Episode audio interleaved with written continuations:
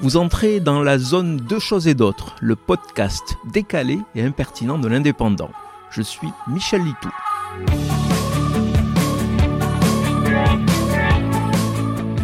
Des trémolos dans la voix, certains commentateurs patentés de l'actualité royale ont souligné que la mort de la reine Elisabeth II a provoqué une émotion planétaire, et de justifier l'adjectif en détaillant tous les pays membres du Commonwealth. En entendant l'énumération des nations, Canada, Inde, Australie, Afrique du Sud et d'autres moins importantes, je tique quand arrive dans la liste le Mozambique ou le Gabon. Mais que font dans cette liste d'anciennes colonies britanniques un pays qui a conquis son indépendance face aux Portugais ou le Gabon où tout le monde parle français?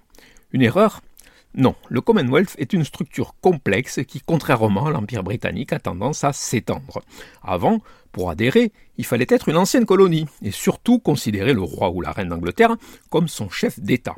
Après l'indépendance de l'Inde, des républiques ont pu rester membres. Mieux, on peut désormais adhérer à la structure sans avoir aucun lien direct avec la couronne. Voilà pourquoi le Mozambique, depuis 1995, ou le Gabon, depuis moins de trois mois, font partie du machin anglophone. Une bonne occasion pour ces pays d'augmenter leur visibilité diplomatique. Au passage, c'est peut-être une idée à souffler aux indépendantistes catalans, demander leur adhésion au Commonwealth pour faire la nique à l'Espagne qui a déjà les chars de Gibraltar dans sa botte.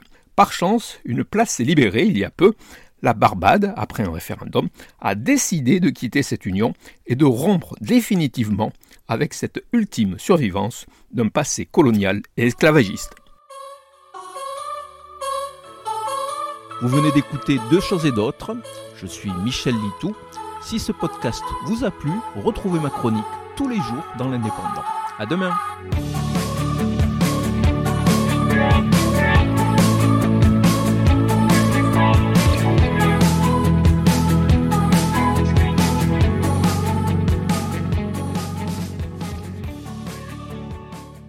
Retrouvez cette émission et toutes nos productions sur Radio Indep et en podcast sur l'indépendant.fr, nos réseaux sociaux et votre plateforme de streaming favorite.